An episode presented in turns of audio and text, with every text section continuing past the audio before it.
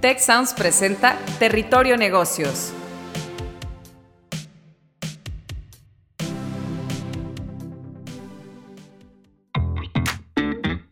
Ahora entramos a Territorio Negocios. Un espacio de diálogo y reflexión sobre las nuevas tendencias y transformaciones de los negocios en México, América Latina y el mundo. Yo soy Alicia Galindo.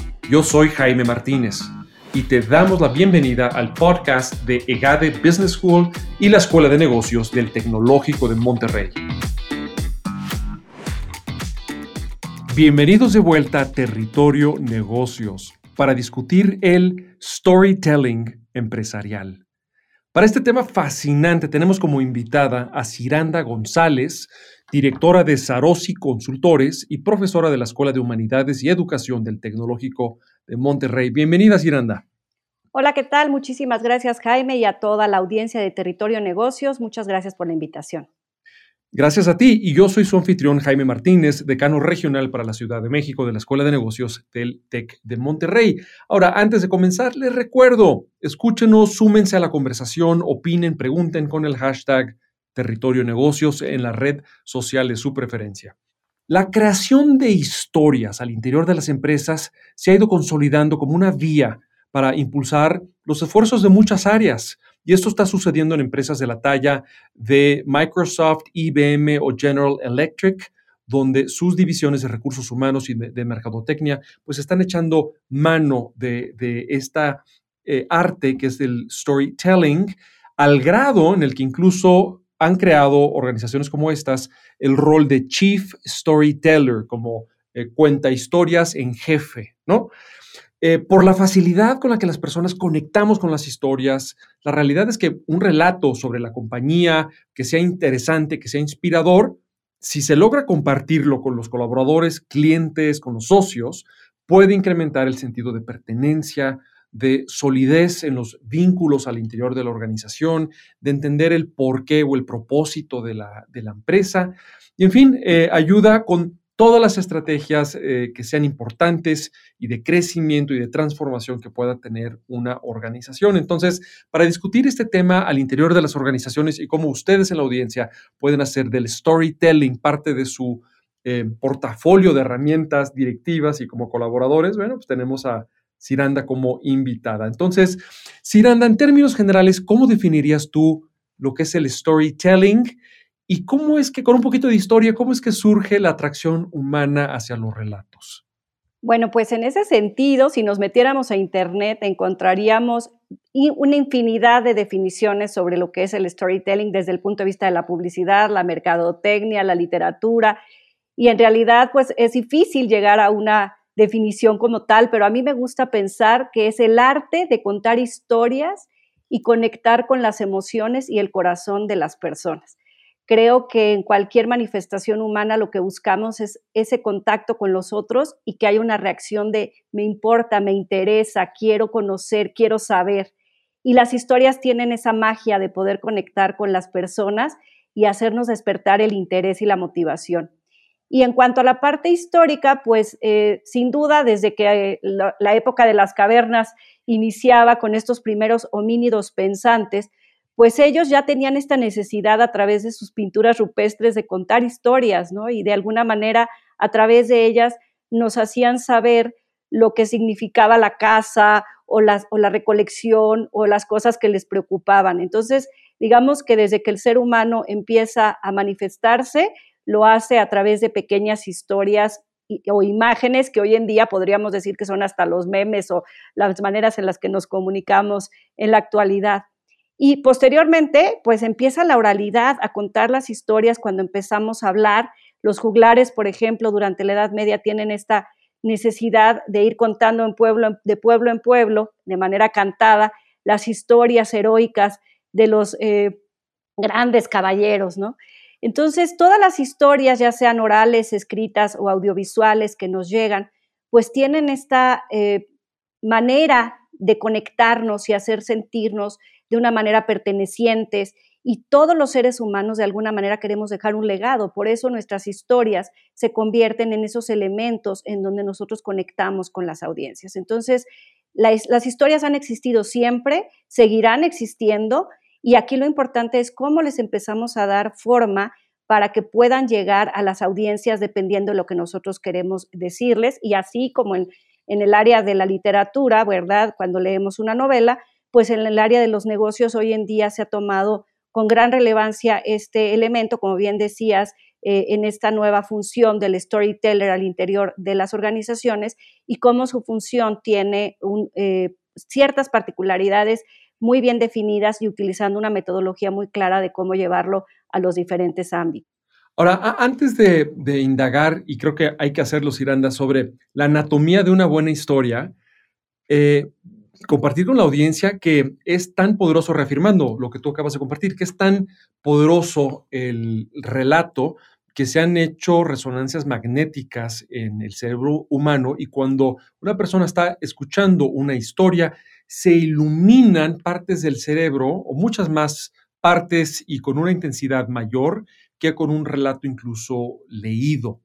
Eh, y eso es precisamente porque tenemos como civilización, pues la, hipótesis, digamos, histórica es que tenemos muchos más años eh, conservando los relatos y la tradición oral que tú acabas de describir, que el tiempo escribiendo. Por eso a la fecha los bebés hay que enseñarles a leer y a escribir, pero el habla, pues la, toman los bebés este, de forma espontánea, instintiva, orgánica, eh, con base en el idioma o la lengua que escuchan a su alrededor. No hay que enseñarles a los niños a escuchar o a reproducir palabras. Eh, y ese es, el, ese es el poder del que nos apalancamos para tener pues, ese impacto deseado en la audiencia. Ahora, yo estoy seguro que a lo largo de la historia tú hablabas de los relatos eh, que, mantenidos por los juglares y la tradición oral, ¿no? Los, los, grandes textos comenzaron pues, siendo transferidos de boca en boca, la Iliada, Odisea, eh, todas las historias, todos los libros del Antiguo Testamento, eh, el Mahabharata, eh, pero esos son los que se han preservado porque seguramente tenían componentes de la historia que las hacían historias sabrosas, historias memorables, ¿no? Con villanos y héroes o heroínas, ¿no? entonces, con esto quiero llegar a mi segunda pregunta, es que, ¿qué elementos tiene o suele tener una historia que es interesante, una historia que digamos que sí, sí pasaría el filtro del tiempo y, que sí ameritaría ser compartida de boca en boca. ¿Hay, ¿Hay ingredientes básicos de una buena historia? Sí, desde luego. Y, haciendo un poco de resonancia a lo que comentabas, una buena historia despierta el cerebro límbico, que es la parte de las emociones. Y está demostrado que hormonalmente generamos eh, endorfinas, eh, segregamos también eh, endorfinas, este, serotonina, todas estas hormonas de la felicidad que de alguna manera se reactivan cuando nos sentimos interesados en una historia, ¿no? Comentando lo que tú estabas eh, diciendo en tu primera, en, esta eh, parte de la, del cerebro, ¿no? Y evidentemente sí hay elementos básicos que suele tener una historia y esto tiene que ver con la estructura básica que nos enseñaron en la escuela, que es una introducción, un planteamiento, un desarrollo, un clímax, un momento importante donde nos conectamos con el personaje y una conclusión. Y en ese personaje tiene que haber siempre una necesidad, una debilidad o un deseo no cumplido, es decir, una vulnerabilidad. Y esa vulnerabilidad hace que nos sintamos atraídos a ese personaje y aunque sepamos que es una ficción, nos duele o podemos llorar o nos podemos asombrar porque sentimos una conexión. Por ahí Andrew Staton, que es el creador de A Box Life y Toy Story, dice, no hay persona a la que no puedas amar después de haber escuchado su historia y tiene que ver justamente con que nos vinculamos con esta parte humana en su necesidad o su debilidad. Por eso cuando vemos una película en donde matan a millones de personajes, ¿no? Como en Rápido y Furioso, pues no sentimos nada. Pero cuando ya hemos sentido una conexión porque conocemos la historia del personaje, porque nos ha mostrado una parte de debilidad y nos sentimos reflejados, pues de alguna manera conectamos. En los negocios, cuando nosotros planteamos en una pequeña historia a alguien que tiene una necesidad o una debilidad y nosotros nos sentimos espejeados, pues de alguna manera conectamos con esa emoción y por eso nos interesa adquirir un, producto o un servicio. De ahí la importancia que tiene una historia también para vincularse en la parte de la publicidad.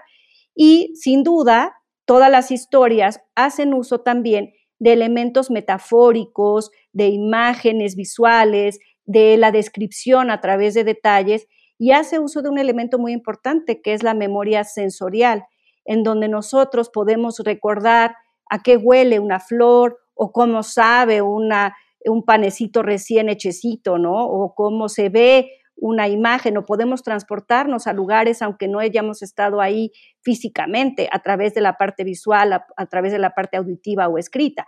Entonces, eso, esos elementos eh, de los que echa mano eh, la parte oral, escrita o audiovisual, pues nos transportan a, lugares imaginarios, a lugares que nos hacen sentir o percibir cosas que a lo mejor no hemos sentido o hemos sentido de otra manera, ¿no? Entonces, creo que el relato dentro del, storytelling tiene que ver con alimentarse de esos elementos y no es por casualidad que tengan éxito, es por diseño. Entonces, cuando nosotros vemos o leemos o escuchamos una buena historia, conectamos o vinculamos inmediatamente con ella. Es como hablar en, hablar en público, ¿no? Hay gente que indudablemente tiene una facilidad natural, pero de que hay una técnica con una, una gama de fórmulas que uno puede practicar, eh, ir pues eh, ganándose dominio sobre, sobre ellas para ser un orador o una oradora. Pues lo mismo con el saber contar relatos. Yo, en mi experiencia en la escuela de negocios, hay mucha gente que dice, yo no soy bueno contando una historia o contando chistes. Siempre tenemos alguna amistad, ¿no? Que es buena contando chistes. Em, pero la realidad es que se puede desarrollar y se puede trabajar y seguramente este episodio y algunos consejos que vamos a compartir con la audiencia van a, van a hacer la diferencia. Estaba, estaba recordando eh, Ciranda, una historia quizás apócrifa eh, de hace unos 50 años, eh, que habla de la, importancia de saber contar historias. A veces son historias pequeñas, pero la, importancia. Entonces, un poeta francés que eh, se llamó y existió, Jacques Prévert, em, la, historia es que se encuentra a un pordiosero en las calles de París que es invidente y tiene un letrero que dice, pide pues, una limosna, ¿no? una donación de dinero y no estaba eh, recolectando mucho dinero, no le estaba yendo muy bien recibiendo limosnas. Entonces, eh, Jax le pide su letrero, eh, le da la vuelta y escribe otra cosa. Y le dice al invidente, le dice, mantenga usted aquí este letrero con lo que yo dibujé y vuelvo mañana y me cuenta cómo le fue. Y al día siguiente vuelve a pasar este Jacques Prevert, se encuentra a este señor y le dice, oiga, ¿cómo le fue? Me dice, como nunca, como nunca de bien, todo el mundo me estuvo dando dinero. Oiga, cuénteme, ¿qué escribió? ¿Qué me puso usted en el letrero? Y lo que, lo que este poeta le escribió es, la primavera se acerca, pero yo no podré verla, ¿no? Entonces, em, eso es, un, es un pequeño relato, es un relato dentro de un relato, eh, pero eso ejemplifica eh, un poco, creo que los, los, elementos que tú mencionabas de poder identificarnos, em, que los protagonistas em, despierten nuestra empatía, ¿no? Y que las cosas nos importen. Ahora, e, estos elementos que nos acabas de, contar, Ciranda, ¿cómo llevarlos al ámbito empresarial? Porque el ámbito empresarial pues, puede ser más árido, ¿no? Puede a veces no ser tan inspirador como una gran epopeya este, y una gran aventura donde uno eh, batalla contra monstruos míticos, ¿no? Em, ¿cómo, logramos estos elementos traducirlos a la eh, banalidad, perdón, del ámbito laboral? Bien, pues antes de, entrar en materia de lo que me compartes en esta pregunta, me gustó mucho la historia que compartes. Eso, es una metaficción, que es una historia dentro de una historia. Y yo les digo yo a mis estudiantes que, que justo los memes son metaficciones, son pequeñas historias dentro de otra historia. Y si tú no conoces el contexto anterior, difícilmente vas a poderle dar una continuidad. Y muchas veces cuando doy cursos de storytelling me dicen, oye, pero los memes lo que hacen es pues degradar, ¿no? Burlarse de una minoría y no necesariamente últimamente he utilizado esta técnica, de hecho, en, clase, en eh, utilizar las redes sociales como construcción de la paz y hemos hecho memes en pro de los derechos humanos. Entonces también se vale jugar con eso, ¿no? Ese era como un pequeño paréntesis. Pero volviendo a la pregunta que me hacía sobre el mundo de los negocios, pues aquí hay muchas, muchas áreas en las que se está utilizando el storytelling como un elemento de vinculación entre la compañía los clientes, los socios, los colaboradores. Y en ese sentido, pues te voy a nombrar cuatro, cuatro áreas que puedo identificar muy importantes en donde se puede incidir con historias a través del storytelling. Y el primero de ellos, pues, es sin duda el entendimiento del cliente. Hoy en día se están haciendo más estudios etnográficos apoyados en las neurociencias del comportamiento y ya no tanto en las estadísticas. Anteriormente, pues encuestábamos a la gente y a través de esas encuestas se obtenía información de los mercados. Hoy en día se hace más a través de la observación directa y la interacción o la inmersión a través de entender la experiencia del consumidor. Y hace poco platicaba, de hecho, con la directora de HP en el área de Customer Experience, que me dice, este fue para mí pues un nuevo rol dentro de la compañía que antes no existía.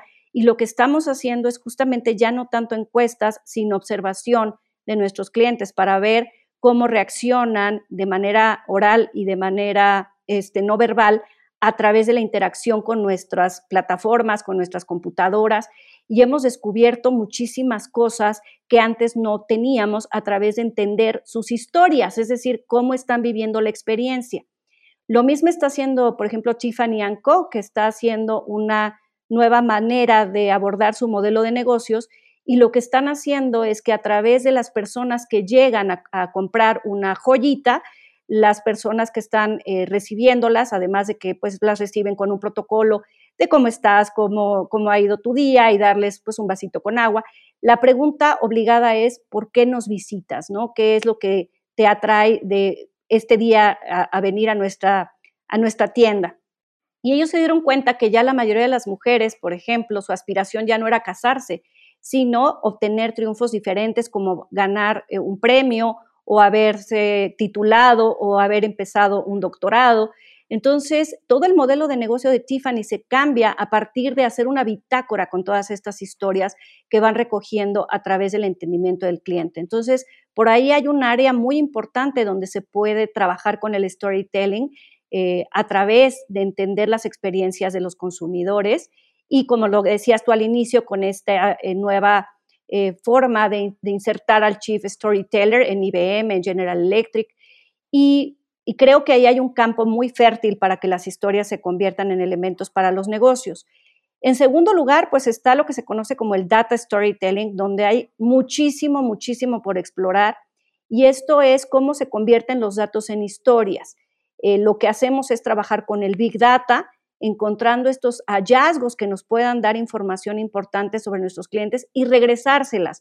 Ejemplo, Spotify, ¿no? Que a final de, del año nos va dando este big data de todo lo que nosotros escuchamos durante el año, nos pone pedacitos de canciones, nos dice, durante este año tú escuchaste tantas horas, este fue tu playlist más importante, este fue tu artista favorito e incluso esta vez Spotify se arriesgó con el data storytelling poniéndonos eh, cómo estaba nuestra aura eh, durante todo el año, dependiendo de, las canciones que escuchamos. Entonces, la gente empezó a compartir estas historias. Entonces, el poder que puede tener los datos convertidos en historias, que también lo hace, por ejemplo, eh, Facebook, ¿no? Donde te pone tu aniversario de amistad con tal persona, te dieron tantos likes.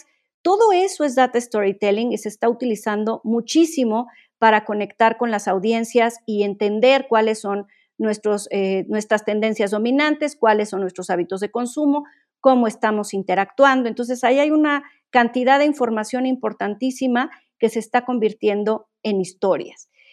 En tercer lugar, tenemos la publicidad, que sin duda, eh, pues anteriormente nosotros veíamos la televisión comercial y lo que hacíamos era pues ver los comerciales en donde nos ofrecían un producto. Hoy en día están migrando todas las compañías a contar historias, ¿no? Tenemos ejemplos como Nike, como Food, como Corona, que han generado estas versiones que se están volviendo orgánicas y virales. Hoy ya no es eh, necesario que veas un comercial porque te vas a, o, que lo, que lo quites porque te quieres ir a comer las palomitas o ir al baño mientras están eh, estos comerciales, sino que incluso ya los compartimos porque nos gusta la historia detrás de, de las marcas. Ya no se están vendiendo solamente productos o servicios, se venden las experiencias relacionadas, perdón, relacionadas con estos productos. Entonces, creo yo que ahí hay una eh, enorme también área en donde las compañías están cuidando cómo contar historias para llegar al corazón de los públicos.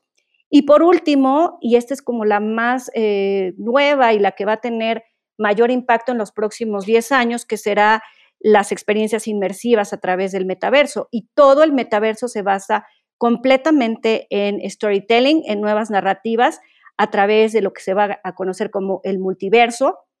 De hecho, Philip Kotler en su libro de Mercadotecnia 5.0 le llama a estas experiencias aumentadas o mercadotecnia aumentada, en donde ya es una realidad que todos vamos a tener tanto nuestra vida cotidiana como nuestra vida extendida a través de estos eh, avatar que vamos a tener y vamos a poder interactuar en tiempo real con otras personas en otras partes del mundo.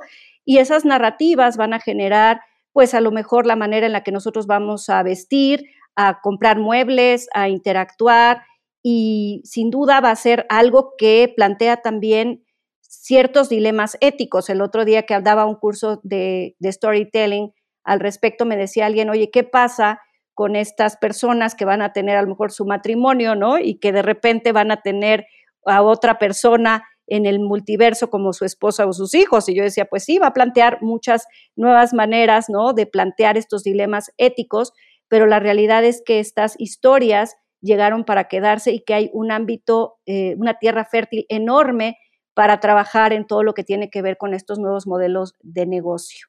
Siranda, pues nos estás dando muchos ámbitos donde ya podemos empezar a practicar estas historias que, como tú decías, nos presentan a un, a un protagonista o alguien con quien nos podemos identificar, haya un reto, una vulnerabilidad, un problema a resolver que nos importe, ¿no? Que despierte nuestra, nuestra empatía.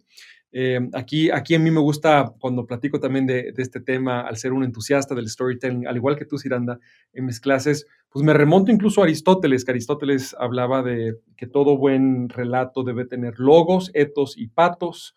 Logos, bueno, una, hay, debe haber una lógica, como tú decías, una introducción, un desarrollo y una conclusión, que se entienda la historia, que no parezca de esas películas que luego hay eh, saltos en el tiempo y uno no, ya no termina eh, entendiendo qué sucedió primero, ¿no? Entonces, una secuencia lógica, pero también eh, etos, que es pues ciertos valores. Oye, pues estamos aquí tratando de ayudar a la infancia, o estamos tratando de mejorar la vida de la gente, estamos tratando de mejorar o reparar el medio ambiente en nuestro país, en fin, valores sobre el por qué nos importan las cosas.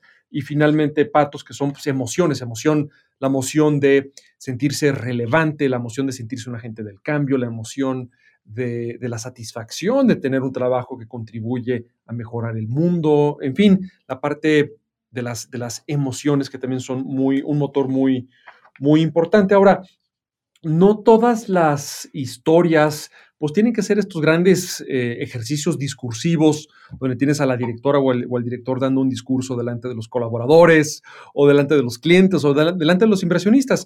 Eh, creo que estarás de acuerdo, Siranda, que hay muchas oportunidades en el día a día para los microrelatos, ¿no? Que además creo que es una buena manera en la que podemos ir practicando, haciendo nuestros pininos en este arte de ser buenos relatores o storytellers. Eh, ¿Qué, micro historias, qué microrelatos podemos estar ejercitando en el día a día eh, de los corredores de la oficina o los corredores de Zoom, ¿no? Sí, me encantó lo que mencionabas de Aristóteles y voy a aprovechar también para hacer otro paréntesis importante. Creo que Aristóteles fue de esas personalidades que dejó huella 2500 años después, no solo a través de esto que mencionas de letos, patos y el logos, que es sin duda importantísimo para contar una buena historia, sino también los elementos que él hace acerca de la tragedia, ¿no? Y habla de la anagnórisis y de la catarsis. Y estos dos elementos fundamentales es cuando, por ejemplo, en una historia tenemos la verdad revelada y nos asombra, ¿no? Y es como cuando le dice Darth Vader a Luke Skywalker, yo soy tu padre, y en ese momento se, se revela una verdad. Y cómo genera eso catarsis en el público y hace que nos emocionemos con una buena historia y sin duda pues ese componente está ahí y debe de ser un elemento también eh, que las historias aderezan y nos hacen sentir eh, pues conectados con ellas, ¿no? El, y bueno, el efecto, Agatha Christie, ¿no? De que se te revela al final de todo quién fue el asesino y ya todo, como que todo ya hace sentido, ¿no? Todo ya en Así es, así es. No, me encantó, me encantó, qué bueno que lo, que lo traes a, colación, porque sin duda eso es lo que hace que las historias nos tengan eh, al filo de la butaca o que nos tengan este, conectados en un libro que no lo podemos dejar hasta el final, ¿no? Y bueno, lo que comentabas acerca de tu pregunta sobre estos eh, microhistorias o lo que se puede hacer al interior de las organizaciones, pues sin duda creo que tenemos que ser eh, congruentes y, e involucrar a todos dentro de la organización. A veces convivimos mucho más tiempo dentro de una eh, empresa que con nuestras propias familias y ni siquiera sabemos cómo se llaman nuestros colaboradores o cuáles son sus historias. Entonces creo que algo bien importante es generar estos procesos de conexión con los demás que en las áreas de recursos humanos trabajen mucho en las áreas de trabajo y de inclusión y de team building. Eh, hay, por ejemplo, eh, muchas estrategias para hacerlo y el storytelling es una manera de, lograrlo. Y, yo siempre digo que el storytelling no viene solo, viene siempre acompañado a través de otras eh, áreas y metodologías, como puede ser la gamificación o como puede ser también eh, el Lego Serious Play, ¿no? Que tiene que ver con esto, o algunas otras actividades o cuestiones eh, de incluso relación con los demás, ¿no? Entonces, en ese sentido, creo que las áreas de recursos humanos pueden promover valores, filosofía, identidad a través de estas estrategias de conexión y de interacción con los demás, conociendo un poco quiénes son, a qué se dedican, qué les gusta. Por eso también las empresas que han tenido mucho éxito en la actualidad son aquellas en donde hay un viernes casual, en donde la gente puede llevar hasta sus perritos y pueden interactuar o jugar ¿Por qué? Porque ahí es donde se da la oportunidad de que podamos compartir nuestras historias. También creo que es importante que las empresas no solamente se pongan esta etiqueta de ser socialmente responsables o sustentables o inclusivas o verdes, sino que verdaderamente las vivan en, en el interior y al exterior y que no solamente sean un sellito que ponen o un letrerito que ponen en su filosofía, sino que la gente lo experimente, lo viva y que lo externe hacia sus stakeholders y que todas sus narrativas sean congruentes con ello. Por eso, hoy en día también en storytelling se está trabajando en generar arquetipos, es decir, en donde la marca adopta cuál sería su arquetipo. Yo soy el sabio, soy el superhéroe o soy el, el ayudante y algo que yo siempre destaco cuando voy a dar cursos de storytelling a las, empresas es que la empresa no tiene que ser el, héroe, tiene que ser el acompañante, el, maestro, tiene que ser a lo mejor el ayudante, ¿no? Entonces pongo estos, estos ejemplos de cómo el maestro Shifu o, el, o Yoda o Mr. Miyagi son estas personalidades que dentro de las películas ayudan o acompañan al protagonista. Entonces, aquí el protagonista tiene que ser el cliente, tiene que ser la persona más eh, heroica, más que se sienta que puede lograr algo y es el que está en vulnerabilidad. Entonces, eh, siguiendo esta idea de eh, el viaje del héroe de Joseph Campbell, a quien tenemos que poner como héroe es precisamente como protagonista a ese cliente y nosotros como empresa tendríamos que ser el acompañante como Timón y Pumba o como todas estas personalidades del maestro, hablando de estas figuras arquetípicas, ¿no? Entonces, ¿cómo genero que esta filosofía, esta narrativa, no solamente esté como un sello, sino que se viva al interior, pues haciendo la patente y conectando con mis diferentes públicos y mis stakeholders, tanto eh, al interior como al exterior, ¿no? Y obviamente creando experiencias de valor en donde yo pueda darle a mi cliente estas narrativas de que yo soy verdaderamente alguien que lo va a acompañar y le voy a resolver algo a la primera y de manera satisfactoria, porque hoy en día pensamos que crear experiencia es que el Uber te dé una botella de agua o cuando llegues a un hotel te den una galleta y la realidad es que eso no es una experiencia. Una experiencia es que yo me sienta satisfecho, que me hayan resuelto el problema que tenía y que sienta, como decías tú, a lo mejor un, chiste cuando te lo cuentan al final, que digas, ay, qué rico, qué padre, me reí, me encantó, me, me llamó la atención. Y una buena historia siempre deja un buen sabor de boca, siempre te hace sentir que valió la pena escucharla hasta el final. Lo mismo pasa con las experiencias, cuando tú a alguien le haces sentir al interior de tu negocio, de tu servicio, de, lo, de tu producto, que valió la pena, pues tiene un buen final, ¿no? Entonces creo que ahí es donde podremos eh, hacer que estas pequeñas historias verdaderamente permeen en la organización y que en cada una de las manifestaciones que hagamos pues se perciba este, este storytelling. Magnífico, Ciranda. Y pues para redondear todo esto que nos has compartido, pues la, la, exhortación que de alguna manera también ya le hiciste a la audiencia de que no hay historias aburridas en las personas o en las organizaciones, simplemente historias mal contadas. Entonces esa es la invitación a que que analicemos muy bien. Estamos rodeados todos y todas de, historias nuestras o de la gente alrededor y armarlas, eh, confeccionarlas de manera de que haya un protagonista, un, reto, em, un desafío, una emoción involucrada, un motivo ¿no? que, nos, que nos impulsa. Y a veces puede ser el protagonista o puede ser el sabio o la sabia que acompaña o ayuda a ese protagonista, ¿no? Porque finalmente también las historias tienen un, un gran elenco y un gran reparto. Pues esto fue Storytelling empresarial, un tema fascinante que nos expuso Ciranda González, directora de Sarosi Consultores y profesora de la Escuela de Humanidades y Educación del Tecnológico de Monterrey. Yo fui su anfitrión Jaime Martínez, decano regional para la Ciudad de México de la Escuela de Negocios, también del Tecnológico de Monterrey. No se olviden de comentar usando el hashtag Territorio Negocios en la red social de su preferencia y nos seguimos escuchando muy pronto. Si quieres conocer más sobre los sucesos de la actualidad política, te invitamos a escuchar Con su permiso. Estamos ante la batalla de política económica más importante de este sexenio. El podcast en el que nuestros expertos hablan sobre los temas más actuales de la agenda pública en México y en el mundo. Escúchalo en Spotify, Apple Podcast y Google Podcast. Productor ejecutivo de Tech Sounds, Lisbeth Siller Tanguma. Productores de Territorio Negocios, Carla Díaz, José Ángel de la Paz, Santiago Velázquez y Agustín Madrigal. Analíticos y alianzas, Lilia del Carmen Martínez. Difusión y diseño, Erika Treviño, Victoria Segura y Lisette Rodarte. Postproducción, Max Pérez y Marcelo Segura. Los invitamos a escuchar el siguiente episodio de Territorio Negocios y el resto de los programas de Tech Sounds en Spotify, Apple Podcast, Google Podcast y en tech.mx diagonal tech-medio sounds.